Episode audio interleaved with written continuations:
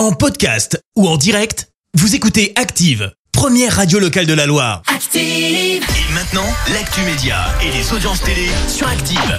Avec Clémence Dubois-Texeron, on débute comme d'habitude avec les audiences et c'est France 2 qui a, qui a gagné hier. Oui, avec la mini-série Abyss et Cécile de France au casting, le lancement de la série a attiré 3 millions de curieux. Ça représente 15% de part d'audience.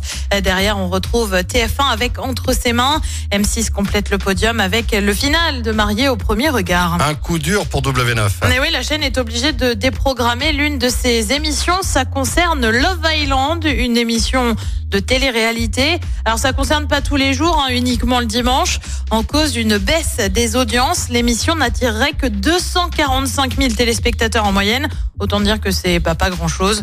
En revanche, la télé-réalité reste en diffusion la semaine. Et puis on reste dans le groupe M6 avec l'une de ses séries cultes, ses scènes de ménage.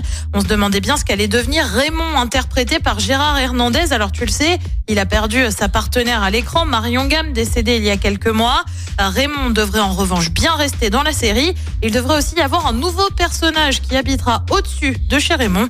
On ignore encore son identité. Allez, le programme ce soir, c'est quoi bah, sur, sur, TF1, comme tous les mardis, c'est Colanta. Sur France 2, c'est Cache Investigation avec une enquête sur le bio.